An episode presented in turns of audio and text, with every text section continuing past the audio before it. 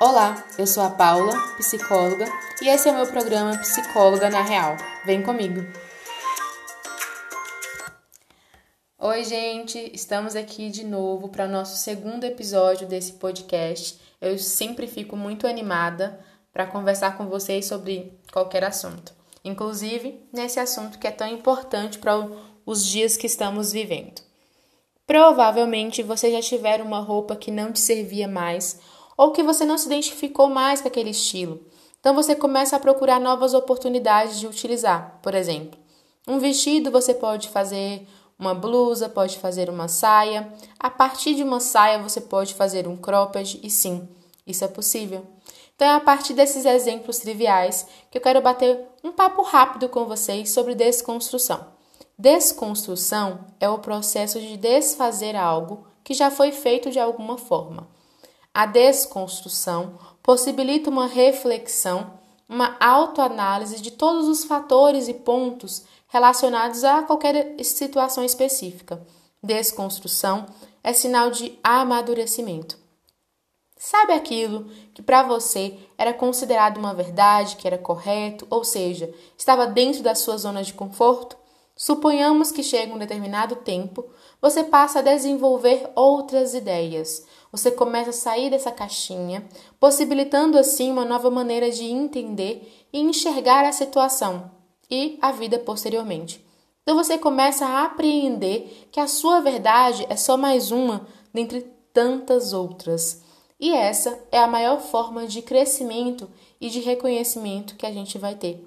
Precisamos desconstruir para reconstruir, para refazer, assim como uma casa nós precisamos de reformas em ideias que temos como absolutistas, rígidas e generalizadas, em padrões que estão obsoletos e arcaicos, mesmo que estes pareçam confortáveis.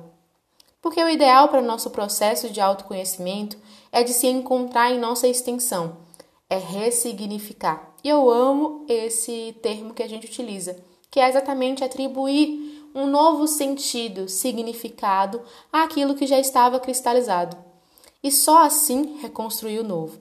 Vou dar um exemplo básico sobre esse processo: a nossa vida antes e depois da pandemia.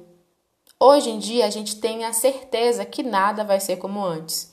Muitas pessoas perderam empregos, negócios, clientes, planos de futuros, a liberdade, e apesar de existir diversas opiniões a respeito, nós tivemos que readaptarmos, desconstruirmos e enfrentar a reconstrução de algo sem ter nenhuma certeza. Outro exemplo é quando criança, é, você poderia achar engraçado o colega fazer piadinha sobre cor, sobre o corpo, sobre qualquer outra característica, e hoje isso não pode ser algo engraçado.